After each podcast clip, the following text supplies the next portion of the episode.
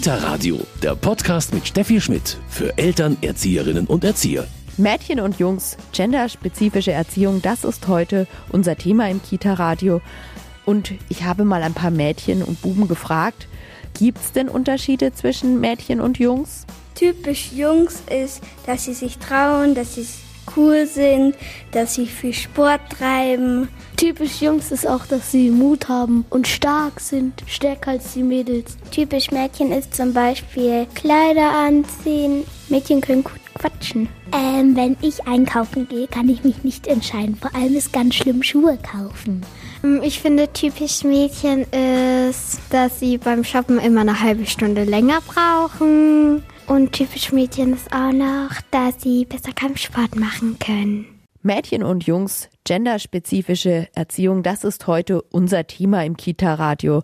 Wir sprechen darüber ein bisschen genauer in dieser Stunde mit Tanja Krippner, Kindheitspädagogin, Erzieherin und Mama von Zwillingen, nämlich einem Mädchen und einem Jungen. Das heute im Kita-Radio.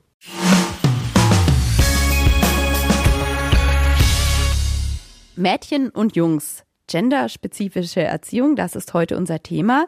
Bei mir ist Tanja Krippner, Kindheitspädagogin, Erzieherin und Sie geben, Frau Krippner, beim Caritas-Institut für Bildung und Entwicklung Seminare zu dem Thema. Und zwar, weil Sie selbst eigentlich, ja, prädestiniert sozusagen dafür sind. Sie haben Zwillinge, ein Mädchen und einen Buben. Richtig, genau nachdem, dass ich meine Kinder bekommen habe, habe ich da auch irgendwie so das Interesse dran gefunden. Ne? Was ist so typisch Junge, typisch Mädchen? Ist das hausgemacht durch die Erziehung oder bringen die wirklich ähm, schon Sachen äh, mit durch ihr Geschlecht? Und was merken Sie jetzt da so zu Hause? Gibt es Unterschiede oder ist das alles Erziehung? Nee, also ich glaube schon, dass die Kinder sehr, sehr viel mitbringen von ihrem Temperament, von ihrer Persönlichkeit. Aber ich glaube auch, und das ist mittlerweile auch schon ähm, bestätigt durch die Wissenschaft, dass einfach das ganze Umfeld, das ganze, äh, die, ja, die Werbung, das ganze Produktmanagement, sage ich jetzt mal, das, was die Kinder mitbringen, sehr, sehr potenziert wird. Wo merken Sie jetzt bei Ihren Kindern die Unterschiede? Ich könnte mit meinen Kindern könnte ich alle, alle äh, typisch Mädchen, typisch Junge widerlegen, weil der Julian ist eher vor seinem Charakter sehr sensibel, sehr feinfühlig, was man eigentlich eher immer den Mädchen zuordnet. Und die Marlena ist so der Haudegen mit dem Kopf durch die Wand, äh, möchte Fußball spielen, äh, zieht keine Kleider an. Das einzige typisch mädchenhafte ist, glaube ich, dass sie Glitzer auf dem Pullover möchte. Aber also ich könnte das typisch Mädchen, typisch Junge tatsächlich mit meinen beiden komplett widerlegen. War das von vornherein so, von klein auf? Ja, ja, es war wirklich, äh, würde ich sagen, sogar in der Schwangerschaft. Also ich habe genau gewusst, wo in welchem Teilabschnitt im Bauch die, der Julian und die Marlena liegt. Und äh, genau da hat man die Persönlichkeit auch schon miterleben können. Wie haben Sie das dann bislang in der Erziehung gemacht? Ähm, haben Sie versucht, dann auch wirklich gleich mit ihnen umzugehen oder ähm, fällt man da vielleicht doch automatisch ein bisschen in Muster?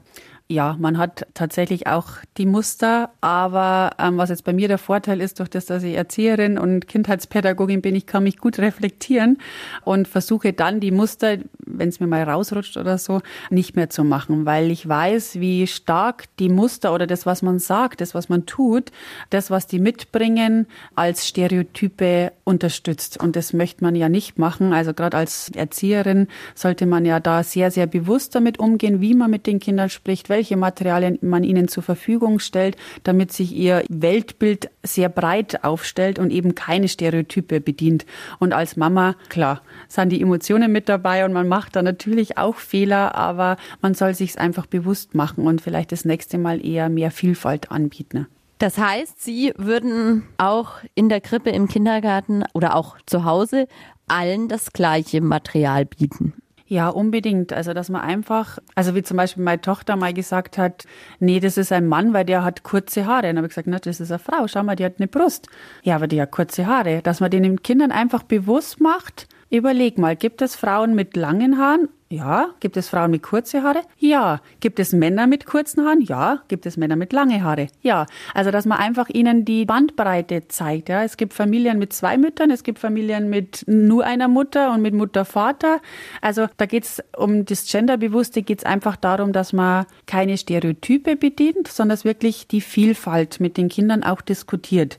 Und wenn ich in, im Kita-Bereich eine Aussage höre von einem Kind, sage jetzt mal, Puppenecke spielen nur die Mädchen, ich gehe da nicht rein als Junge, dann muss ich das sofort aufgreifen und zum Thema machen. Dass man sagt, okay, warum spielen Jungs nicht in der Puppenecke zum Beispiel? Und wie kann ich das aufbrechen, dieses Muster, dass auch die Jungs in den Rollenspielbereich gerne gehen oder die Mädchen in den Baubereich oder die Jungs klassischerweise, wenn ich ganz typisch denke, vielleicht im Atelier oder Maltisch selten anzufinden sind. Was braucht der Maltisch, das Atelier, damit auch die Jungs gerne gerne dahin gehen, zum Beispiel. Wie kriegt man denn in der Kita auch Jungs an den Basteltisch? Ja, da muss ich wirklich ganz gut reflektieren. Der erste Weg ist einfach mal zu schauen, okay, wo halten sich die Kinder auf? Dass ich einfach mal so klassifiziere, ist es wirklich so, dass Jungs nicht am Maltisch gehen oder in die Puppenecke oder in die Bauecke, wenn ich jetzt ganz klassisch spreche. Dann einfach mal gucken, was kann ich machen? Zum Beispiel nur das Wort Puppenecke. Allein das bedient eine Stereotype, dass hier in diesem Eck nur mit Puppen gespielt wird. Und Jungs ab vier Jahren weigern sich, offiziell mit Puppen zu spielen, ja. Und innerlich wird sie es vielleicht doch machen, aber es ist uncool dem Freund gegenüber. Also, dass man auch mal die Namensgebung der Ecken reflektiert und sagt, okay, kann ich das nicht zum Beispiel nur als Rollenspielecke betiteln? Dann ist das klassifizierte Puppe schon mal weg und da auch Materialien reingebe wie äh, eine Werkbank oder einen Akkubohrer, ja, das verleitet auch zum Rollenspiel und meistens beschränkt sich das Rollenspiel auf Vater, Mutter, Kind. Oder jetzt Ihren erwähnten Basteltisch, Maltisch. Wenn ich jetzt das als Atelier anbiete und habe ich da jetzt Meterstäbe drinnen, ja, dass die Jungs vielleicht Architekten spielen können, irgendwas ausmessen, irgendwelche Pläne zeichnen, habe ich die beste Feinmotorik als Übung drin, was ich ja möchte in, im Kreativbereich zum Beispiel und habe nicht den klassischen Maltisch, wo schon wieder die Jungs so, oh Gott, ich kann vielleicht nicht malen, ich habe vielleicht da irgendwie schlechte Erfahrungen gemacht, sondern es eher um die Ecke denken und Materialien anbieten, wo die Jungs gestalten können, wo sie einen Flieger bauen können, wo sie ein Fußballspielfeld äh, nachbauen können, weil es da irgendwie tolle Materialien gibt. Also da einfach wirklich sehr kreativ sein. Jetzt haben Sie gerade schon das Alter angesprochen. Ab welchem Alter machen denn die Kinder da überhaupt selbst einen Unterschied? Im Krippenbereich ist es ja normalerweise noch kein Thema. Richtig, also im Krippenbereich kann man tatsächlich beobachten, dass auch die Jungs mit einem Tütükleidchen rumlaufen oder dass alles sehr frei ist, ja, also wo die Kinder spielen. Und so ab vier Jahren wird das forciert, dass die Jungs eben nicht mehr mit typischen Mädchensachen spielen, die Mädchen aber experimentierfreudiger sind. Und man hat da wirklich in der Wissenschaft mal geschaut, warum ist es so, dass die Jungs da sehr rigide sind und sagen, nee, das mag ich nicht, das ist eine Mädchenfarbe, das ist Glitzer, das hat mit mir nichts zu tun.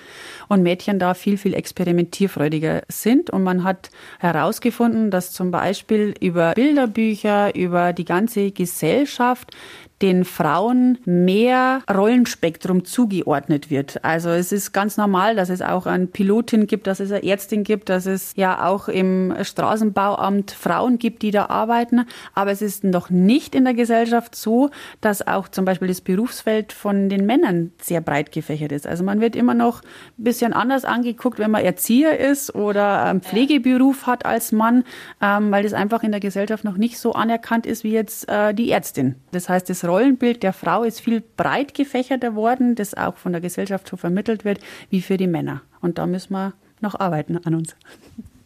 Bleiben wir jetzt mal gerade noch bei den Kindern.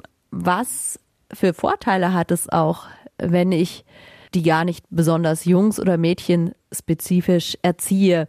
Jetzt ähm, sagt vielleicht manch einer, Ach Gott, heute wird da aber ein ganz schönes Tamtam drum gemacht, dass alle die gleichen Voraussetzungen bekommen. Welche Vorteile hat es aber oder welche Folgen sehen wir dann vielleicht in 20, 30 Jahren auch im Berufsleben, in der Berufswelt ein anderes Bild? Ich glaube ganz fest daran. Also das Thema Gender ist natürlich manchmal auch schon totgeredet, gerade im politischen Bereich. Man muss immer aufpassen, dass man sich korrekt ausdrückt, ja, dass man immer beide Formen nimmt, wie Arzt und Ärztin oder Schüler und Schülerin. Ähm, und ich glaube, das ist so ein bisschen was auf Abwehrhaltung trifft mittlerweile. Aber wenn ich das jetzt im Kita-Kontext runterbreche, ist es ganz ein anderes Ziel, dass ich die Kinder einfach zu Toleranz erziehe, dass die Kinder merken, es ist alles möglich für mich als Junge und für mich als Mädchen. Ich kann als Mädchen Fußball spielen, ich kann als Junge zum Ballett gehen. Es ist in Ordnung, so wie ich bin und wie meine Interessen sind. Und ich glaube, das müssen wir unterstützen, dass man nicht zum Beispiel äh, sagt, nee, das geht jetzt nicht, dass du im Ballett gehst, lieber Philipp, ja, sondern ja, wenn das dein Interesse ist und du da Talent dafür hast, dann mach das bitte und wird glücklich. Und wenn man so das Genderbewusste einfach im Kita-Bereich macht, glaube ich, dass wir in Zukunft tolerantere Erwachsene haben, die nicht in Schubladen denken äh, und einfach selber sich auch besser entfalten können, weil sie sich selber das zugestehen. Nee, ich habe jetzt da das Interesse und das Können und ich mache das, ob das jetzt typisch für mein Geschlecht ist oder nicht. Genderbewusste Erziehung, das ist unser Thema im Kita-Radio. Mädchen und Jungs sind oft unterschiedlich. Tanja Krippner ist Kindheitspädagogin, Erzieherin und Mama von fünfjährigen Zwillingen, ein Mädchen und ein Junge. Bei Ihnen, Sie haben es vorher erzählt, ist es eher andersrum. Das Mädchen ist die Wilde, ist aber wahrscheinlich schon etwas, selbst wenn man jetzt sehr offen erziehen will, von außen hört man dann vielleicht schon mal wieder immer sowas wie, das ist aber ein wildes Mädchen oder ja, schon es ist auch manchmal, wenn Marlena erzählt, ja, ich möchte jetzt in Fußball gehen. Was? In Fußball? Gibt es das bei euch am Ort, dass auch Mädchen Fußball spielen können? Und da muss ich dann als Mama oder auch mein Mann als Papa äh, einfach dagegen wirken und sagen, ja, Marlena, es ist in Ordnung, wenn du Spaß dran hast, Fußball zu machen und du bist talentiert darin, du kannst gut schießen, triffst den Ball super, dann mach das bitte. Also da muss man einfach sich ein bisschen, ja, sein Kind unterstützen und nicht dann noch zusätzlich verunsichern, wenn eben eben von der Gesellschaft so Bemerkungen kommen. Das kommt aber immer wieder. Also ich kenne das schon auch. Mein Sohn findet schon seit jeher lila eine wunderbare Farbe und die Kinder akzeptieren das zumindest in seinem Umfeld ganz gut. Aber eher von den anderen Mamas ist es mir schon mal beim Geburtstag so gegangen. Ähm, da hat dann eine Mama gesagt, ja, du, der Max, ähm, der hat im Spielwarenladen gesagt, aber der würde bestimmt gern den lila Ball haben. Du, ist es wirklich so? Also da sind dann schon äh, große Zweifel. Ja, ich glaube, das ist einfach eine Verunsicherung.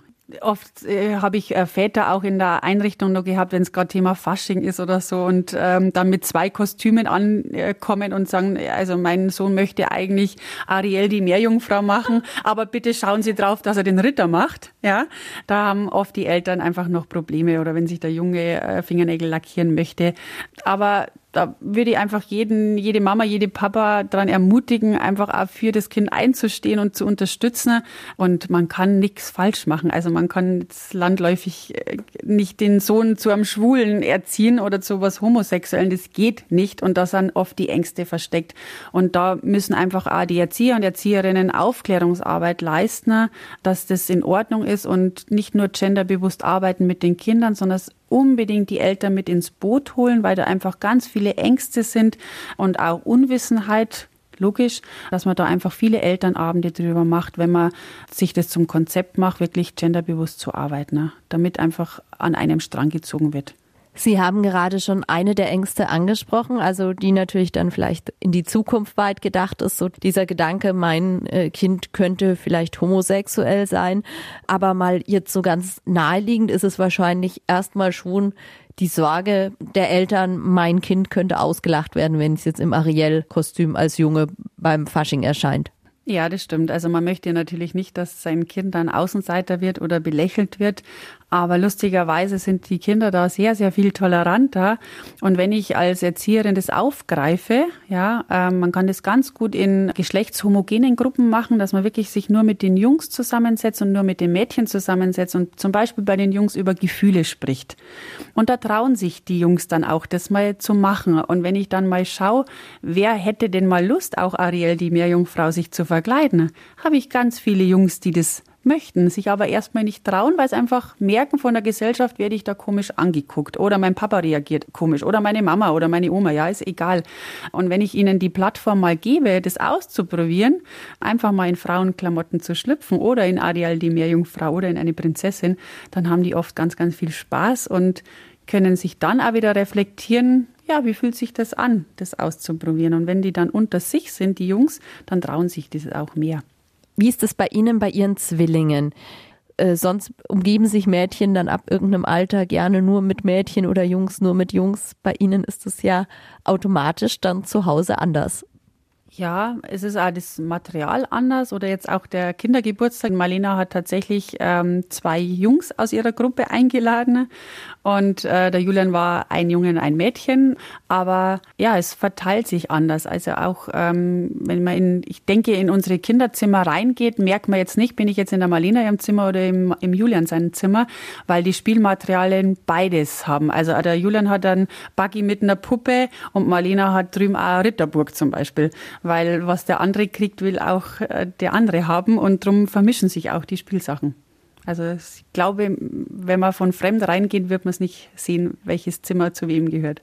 Wie ist das überhaupt ähm, mit Zwillingen? Da gibt es ja dann die, die unterschiedlichsten Ansätze zusammen in eine Gruppe, getrennt, später auch in der Schulklasse.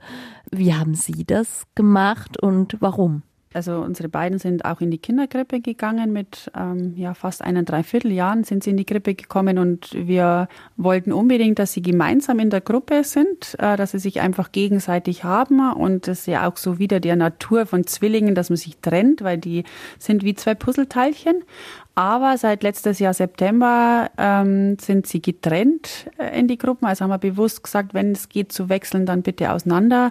Also Marlena ist so die, die Laute und der Julian hat sie immer dran gehängt und konnte seine eigenen Entwicklungsschritte nicht machen. Ja, also er ist eigentlich nur sich an der Marlena orientiert. Und da haben wir einfach gemerkt, okay, der Julian kann sich nicht individuell entwickeln und darum haben wir es auseinandergemacht. Aber ich glaube, ein Patentrezept gibt es nicht. Ich denke, man muss die Kinder anschauen. Fördert es die Kinder, wenn sie zusammen sind, weil sie dann mutiger sind und äh, sich mehr zutrauen? Oder sind sie eher in der Entwicklung gehemmt, weil das eine Kind sich so stark am anderen Kind orientiert, dann lieber auseinander? Also ich würde das wirklich sehr individuell und man kennt ja als Eltern seine Kinder und wenn man einfach merkt, okay, Marlena passt die ganze Zeit auf den Julian auf und kann kann gar nicht frei spielen, weil sie immer so das Gefühl hat, den mitziehen zu müssen, ist auch nicht gut. Also dann lieber, lieber trennen. Mädchen und Jungs, genderspezifische Erziehung, das war heute unser Thema im Kita-Radio. Bei mir Tanja Krippner, Kindheitspädagogin, Erzieherin und Mama von Zwillingen. Was wünschen Sie sich so für die Zukunft? Sie haben schon gesagt, es wäre schön, wenn alle ein bisschen offener werden. Und das können wir vielleicht ein Stück weit dadurch erreichen, dass wir zumindest bei Kindern schon die Unterschiede zwischen Mädchen und Jungs nicht ständig hervorheben. Richtig, genau. Also das würde ich mir einfach wünschen, dass jede Erzieherin, jeder Erzieher bewusst mit seiner Sprache umgeht.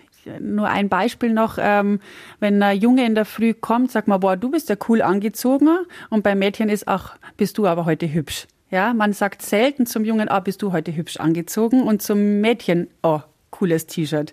Ja, also allein durch diese Worte bedient man schon wieder die Schubladen. Und wir wissen alle, dass wenn man selber mal in einer Schublade gesteckt worden ist, wie unangenehm sich das anfühlt, wenn man einfach von der Schublade nicht mehr wegkommt, weil man heißt, ah, die passt da und da rein. Und wie schön es ist, wenn einfach sich jedes Kind frei entwickeln darf und sich alles nehmen darf, was geboten wird, ähm, gibt doch nichts Schöneres. Und da müssen wir einfach bei den kleinen Kindern anfangen und auch bei uns bewusst machen, dass wir einfach nicht die Schubladen bedienen, damit einfach tolerante ähm, Erwachsene rauskommen, weil ich denke, das braucht unsere Gesellschaft, weil wir viel zu sehr engstirnig und in Schubladen denken. Bei uns bekommen Sie jetzt noch einen Medientipp. Kita Radio, Medientipp.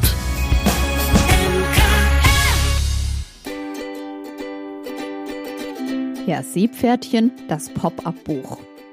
Die Geschichte vom Seepferdchenvater, der sich rührend um seine Jungen kümmert, gehört zu den schönsten Bilderbüchern von Eric Carl.